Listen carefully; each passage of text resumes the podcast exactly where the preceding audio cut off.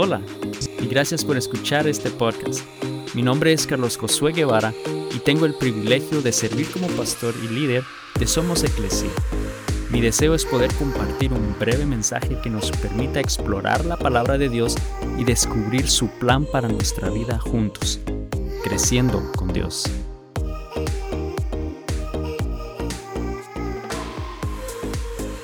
Y estamos terminando una serie eh, titulada Gratitud.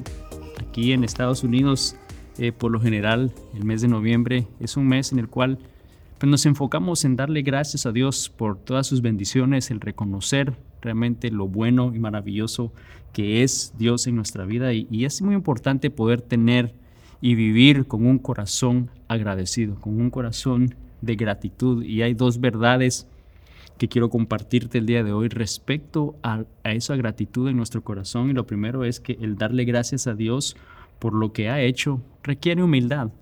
Eh, en la primera semana hablamos un poquito del hecho de, realmente recordar y ver lo que Dios ha hecho en el pasado para no de alguna manera eh, orgullecernos nosotros pensando que lo que hemos logrado ha sido por nuestro propio esfuerzo, pero que podamos ver y reconocer que ha sido Dios y eso requiere humildad, el darle gracias a Dios por lo que Él ha hecho en nuestras vidas requiere humildad, pero también, eh, y lo que quiero hablar el día de hoy es que darle gracias a Dios por lo que Él hará requiere fe. Realmente va a requerir fe de nuestra parte el poder darle gracias a Él por algo que quizás no ha sucedido aún, pero que sabemos Dios lo va a hacer en nuestra vida y darle gracias a Dios por lo que Él va a hacer en el futuro. Aunque quizás el día de hoy tus circunstancias no aparentan realmente que eso vaya a suceder o que vaya a haber una respuesta de parte de Dios o, o que quizás no piensas que Dios está a tu lado en medio del problema, pero que podamos realmente darle gracias a Él reconociendo que Él está en todo momento con nosotros, que Él está al control de todas las áreas y de todas las diferentes circunstancias en nuestra vida y reconocer que Él tiene un plan y un propósito en nuestra vida y por eso debemos de darle gracias a Él por lo que Él va a hacer en el futuro. Y sabes, hay cosas que obviamente nosotros no podemos controlar, hay cosas que están fuera de nuestro control y que a veces eso afectan en nuestra habilidad de darle gracias a Él por lo que Él está haciendo, por lo que ha hecho y por lo que va a hacer.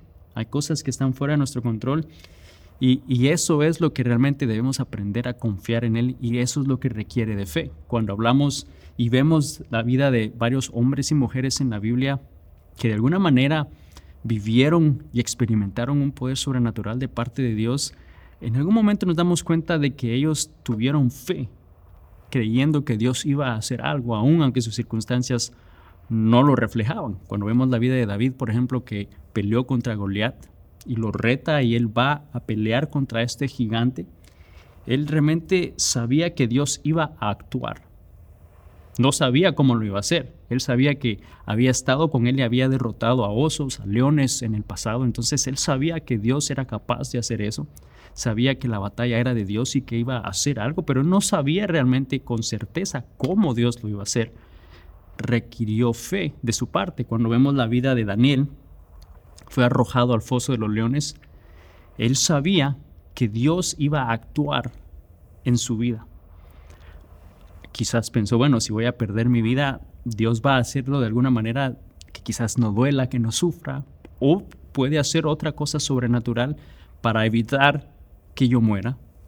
Mas, sin embargo, él no sabía exactamente cómo Dios iba a hacer, pero requirió fe de su parte y saber que Dios iba a actuar en su vida. Vemos la vida de Moisés, las cantidades de cosas que él hizo. No sabía cómo Dios iba a abrir el mar. No, nada más le dice, extiende la vara sobre el agua. Y él no sabía qué iba a pasar. Él no sabía qué iba a realmente hacer Dios en ese momento. Quizá lo que menos pensó era que se iba a abrir el mar enfrente de él. Requirió fe de su parte para lo que Dios iba a hacer. Vemos la viuda en la ciudad de uh, Sarepta cuando el profeta Elías llega a su casa y le pide de comer y ella está a punto de morir con su hijo porque solo tenían unos pequeños elementos para hacer una última comida. Y requirió fe de su parte el darle esos alimentos a este profeta, a este hombre de Dios, en vez de dárselo a su hijo y comer ella. Una última cena, una última comida. Y requirió fe de su parte. Y vemos que todos ellos tenían fe confiaban en Dios con su futuro, sabían que Dios iba a hacer algo, que Dios iba a hacer algo en sus vidas. Y sabes, el día de hoy debe de haber gratitud en nuestro corazón por lo que Dios va a hacer, por lo que Dios hará en nuestras vidas, aun cuando en este momento quizás no vemos que nada esté sucediendo. En esas cosas en tu vida que estás esperando que Dios haga algo, que Dios obre, que haga un milagro, que te provea, que te dirija, debemos de darle gracias a Él desde ya, que debe haber gratitud en tu corazón por eso que Dios va a hacer en tu vida. Sabemos de que Dios lo va a hacer y sabes, la gratitud es la herramienta perfecta para mantener la confianza y un corazón recto ante Dios. Si tenemos un corazón lleno de gratitud, un corazón agradecido, nos va a permitir entonces continuar confiando en Dios y poder tener nuestro corazón recto delante de Dios. Que la realidad es que de nuevo, nuestras circunstancias quizás en este momento no, no, quizás no nos muestran o no nos enseñan o no nos prometen un futuro de bendición o un futuro bueno en nuestra vida o quizá se ve incierto alguna área de tu vida o quizás estás no viendo las cosas claras o no lo tienes claro de parte de Dios y se te dificulta quizás pensar que Dios puede hacer algo, pero sabes, debemos de aprender que Dios va a hacer algo y podemos tener un corazón agradecido. Y la pregunta hoy entonces es, ¿cómo podemos mantener nuestra confianza en Dios y darle gracias a Él por lo que Él hará? ¿Cómo lo podemos hacer? Y sabes, en la, en la Biblia Jesús le dice a sus discípulos algo específico y hay dos cosas en particular que vamos a leer el día de hoy que nos va a animar a nosotros también para poder hacer eso, para poderle dar gracias a Él por lo que Él va a hacer y lo que Él hará. Y, aquí Él le dice a sus discípulos en el, libro de Lucas, capítulo 12, del versículo 22 al 31, y vamos a leer esta historia. Aquí Jesús les está diciendo a sus discípulos lo siguiente. Dice, luego dirigiéndose a sus discípulos, dijo, por eso les digo que no se preocupen por la vida diaria si tendrán suficiente alimento para comer o suficiente ropa para vestirse. Pues la vida es más que la comida y el cuerpo es más que la ropa. Miren los cuervos, no plantan ni cosechan ni guardan comida en graneros, porque Dios los alimenta. Y ustedes son para Él mucho más valioso que cualquier pájaro. ¿Acaso con sus preocupaciones pueden añadir un solo momento a su vida? Y si por mucho y si por mucho preocuparse no se logra algo tan pequeño como eso, ¿de qué sirve preocuparse por cosas más grandes? Miren cómo crecen los lirios, no trabajan ni cosen su ropa, sin embargo, ni Salomón con toda su gloria se vistió tan hermoso como ellos. Y si Dios cuida de manera tan maravillosa a las flores que hoy están y mañana se echan al fuego, tengan por seguro que cuidará de ustedes. ¿Por qué tienen tan poca fe? No se inquieten por lo que van a comer o lo que van a beber. No se preocupen por esas cosas. Esas cosas dominan el pensamiento de los incrédulos en todo el mundo, pero su Padre ya conoce sus necesidades. Busquen el reino de Dios por encima de todo lo demás y Él les dará todo lo que necesiten. Y aquí en este pasaje Jesús les está animando a sus discípulos les está diciendo cómo pueden mantener esa confianza en Dios y darle gracias a Dios por lo que Él hará en el futuro. Y esa quizás es lo que tú te preguntas hoy, ¿cómo puedo yo mantener mi confianza en Dios y darle gracias por lo que Él hará? Cuando quizás nuestras circunstancias y nuestra realidad no sea alentadora o no refleje eso. Y aquí hay dos cosas en particular que Jesús les dice a sus discípulos que deben hacer. Lo primero que les dice es, no nos preocupemos les dice que no se preocupen. Y el no preocuparse, si soy muy honesto, no sé cómo hacer eso. Eh, si, si, te digo no te preocupes, es, es casi como decirte no respires, ¿no? Eh, yo creo que es natural que todos nos preocupemos. A veces pensamos aún que hasta suena irresponsable de alguna manera el no preocuparte por algo, ¿no? Por el, por el qué vas a comer, por el cómo vas a vivir, o sea, alguien tiene que preocuparse por eso, alguien tiene que hacer algo para que eso suceda, ¿no? Es una, de una manera irresponsable, pero ese versículo 22 cuando habla de no se preocupen, ese término ah, en griego lo que significa es estar, a, no estar ansioso. No es a no preocuparse, pero a no estar ansioso. De alguna manera nos está diciendo entonces, no es necesariamente que no te preocupes, pero que no haya ansiedad en tu corazón debido a esas cosas, que no llegue al punto de estar ansioso en tu vida. Y sabes, si yo te hiciera una pregunta el día de hoy, ¿te sientes quizás con ansiedad o sientes que vives una vida de ansiedad? Estoy seguro que vas a levantar la mano. Y sabes, 374 millones de personas en el mundo experimentan ansiedad. Y ese número ha aumentado en los últimos dos años un 25%. Entonces nos damos cuenta que la ansiedad es algo que está dominando más y más el corazón del hombre, especialmente de la juventud. Y es precisamente lo que Jesús le está diciendo a sus discípulos, que no se llenen de ansiedad, que no se preocupen por esas cosas. El tener un corazón agradecido y darle a Dios las gracias por lo que Él ha hecho, por lo que Él es en tu vida, por lo que Él dice que tú eres, ¿no? Y, y entender quiénes somos ante Dios.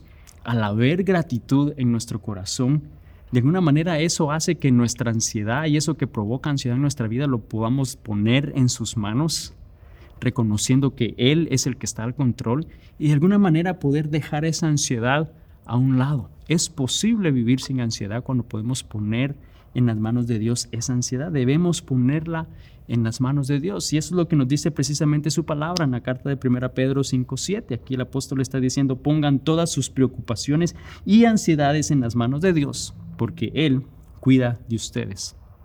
Debemos de entender que Dios está siempre a nuestro lado y podemos descansar el día de hoy. Quizás sí van a haber preocupaciones, quizás sí van a haber cosas que debemos de ser responsables en asegurarnos de hacer y que sucedan para que pueda operar nuestra vida, pero no debe de haber ansiedad. Debemos de aprender a poner esa ansiedad en las manos de Dios. Por eso Él dice, no se preocupen, que no haya ansiedad en sus vidas. Y eso realmente la ansiedad es algo que empieza en nuestra mente. La ansiedad puede realmente agrandarse o puede de alguna manera hacerse más pequeña. Depende de nuestros pensamientos, nuestros pensamientos, el qué tanto razonamos, el cómo va a suceder, cuándo va a suceder y el tratar de hacer lógica de muchas cosas, en qué momento, a qué hora y saber detalles. Muchas veces eso es lo que genera la ansiedad en nuestra mente, lo que genera la ansiedad en nuestra vida. Y de alguna manera eso que pensamos hace que de alguna manera lo experimentemos físicamente, ¿no? Eh, Proverbios 23, 7 dice, porque cuál es su pensamiento en su corazón, tal es él. Está hablando del hecho de esos pensamientos que dominan tu mente, eventualmente van a hacer que tu realidad, que tú te sientas realmente así como tus pensamientos lo están diciendo. Por ejemplo, si tú siempre estás pensando que no lo vas a poder hacer, que no eres capaz de hacerlo, lo más seguro es que no lo vas a poder hacer si en tu mente te estás diciendo que no vas a ser capaz de hacerlo, si te estás diciendo que te sientes mal, a pesar de que todo muestra que estás bien, pero tú te sigues sintiendo mal en tu mente, pues vas a estar mal y te vas a sentir mal. Hablando un poquito de eso, un paréntesis, yo recuerdo hace un tiempo atrás, yo me sentía normal también, eh, como que si nada realmente estaba pasando en mi vida. Pero de repente encuentro con alguien que me dice, oye, ¿te encuentras bien? ¿Te sientes bien? Yo respondo, sí, claro, me estoy bien, no hay ningún problema. Continúa mi día, más adelante me encuentro con otra persona y me hace la misma pregunta, ¿te sientes bien? ¿Te ves mal? Y yo, poco confuso, digo, no, yo estoy bien, yo me siento bien, no, no, no veo ningún, no veo nada malo, no me siento mal. Y en ese mismo día una tercera persona me hace esa misma pregunta y al final de esa tercera vez yo creo que ya en mi mente empiezo a dudar. ¿no? Quizás, quizás no me estoy sintiendo bien, ¿no? Y, empieza tu cuerpo a reaccionar a lo que tu mente está diciendo. Quizá tu mente está diciendo, es que realmente no es suficiente el poder dar a Dios lo que Él pide de mí. Apenas puedo pagar mis piles, no, no puedo, no es suficiente para darle a Dios.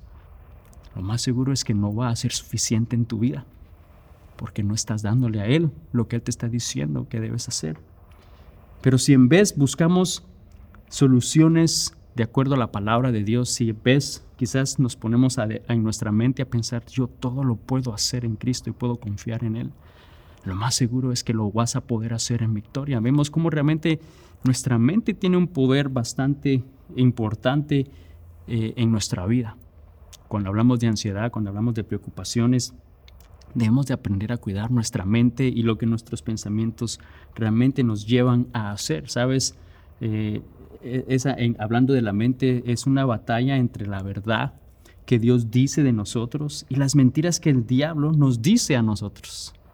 Eh, ahí es donde realmente hay un campo de batalla sucediendo. Y, si yo te dijera que hiciéramos un ejercicio el día de hoy, solo para ver qué tan preocupado realmente estás, ¿no? Si, si, hacemos una escala donde quizás el 1 es estás muriéndote de ansiedad y súper preocupado y el 10 es que tienes una paz inigualable, que duermes toda la noche sin problema, no te despiertas durante la noche, descansas 8 o 9 horas todos los días. Quiero que hagas una evaluación del 1 al 10. Y si hablamos de quizás áreas que pueden ¿sí? causar cierta preocupación en nuestra vida, por ejemplo, cuando hablas del cuidado de tu familia, del 1 al 10, qué tan preocupado estás o qué tan ansioso tú vives todo el tiempo en esa área, o quizás de tu trabajo, quizás tu negocio, quizás sobre tu salud, quizás sobre tus finanzas.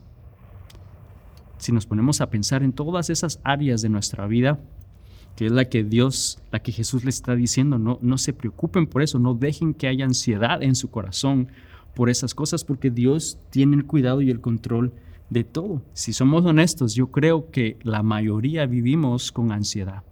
La mayoría vivimos de alguna manera ansiosos por esas áreas en nuestra vida. Y aquí Lucas, nuevamente el versículo 22 al 25, nos está diciendo, no se preocupen por la vida diaria, si tendrán suficiente alimento o que comer suficiente ropa o suficiente ropa para vestirse, pues la vida es más que la comida y el cuerpo es más que la ropa. Miren los cuervos, no plantan, ni cosechan, ni guardan comida en graneros, porque Dios los alimenta.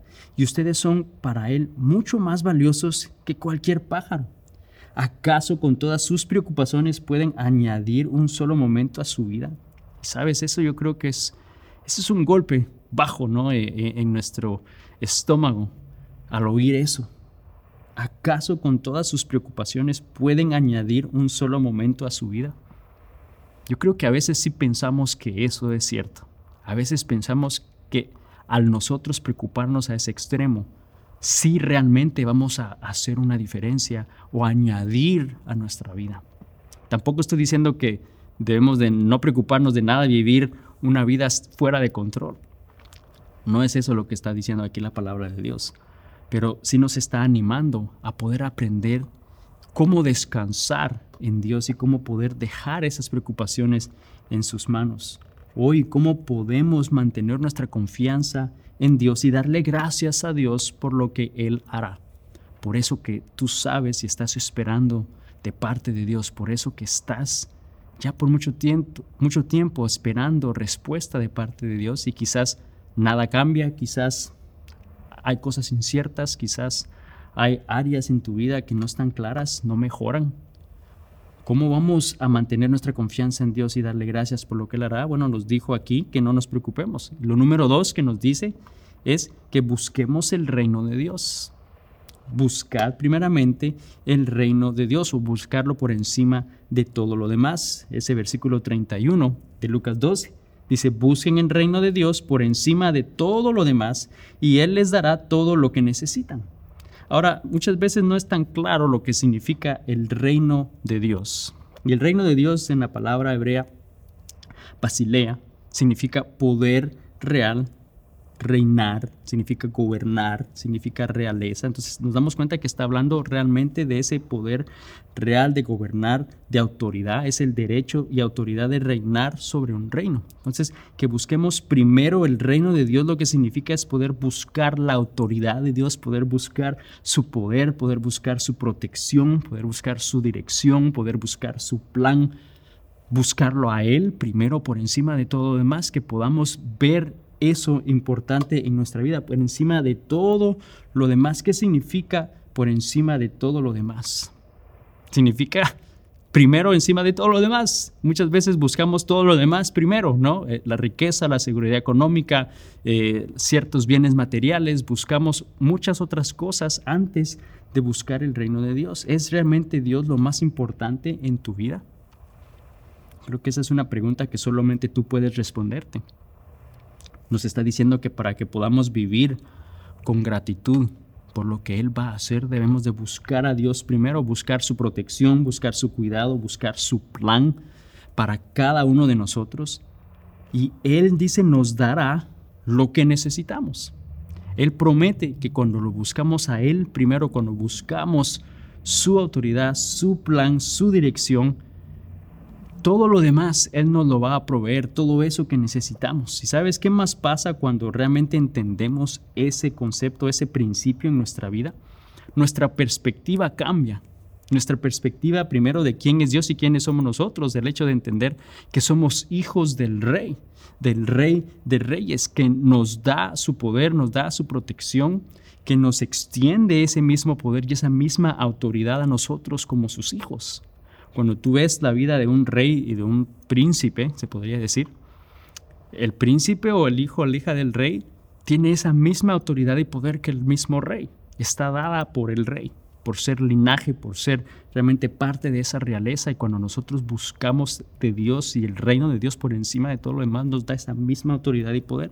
Cambia tu perspectiva.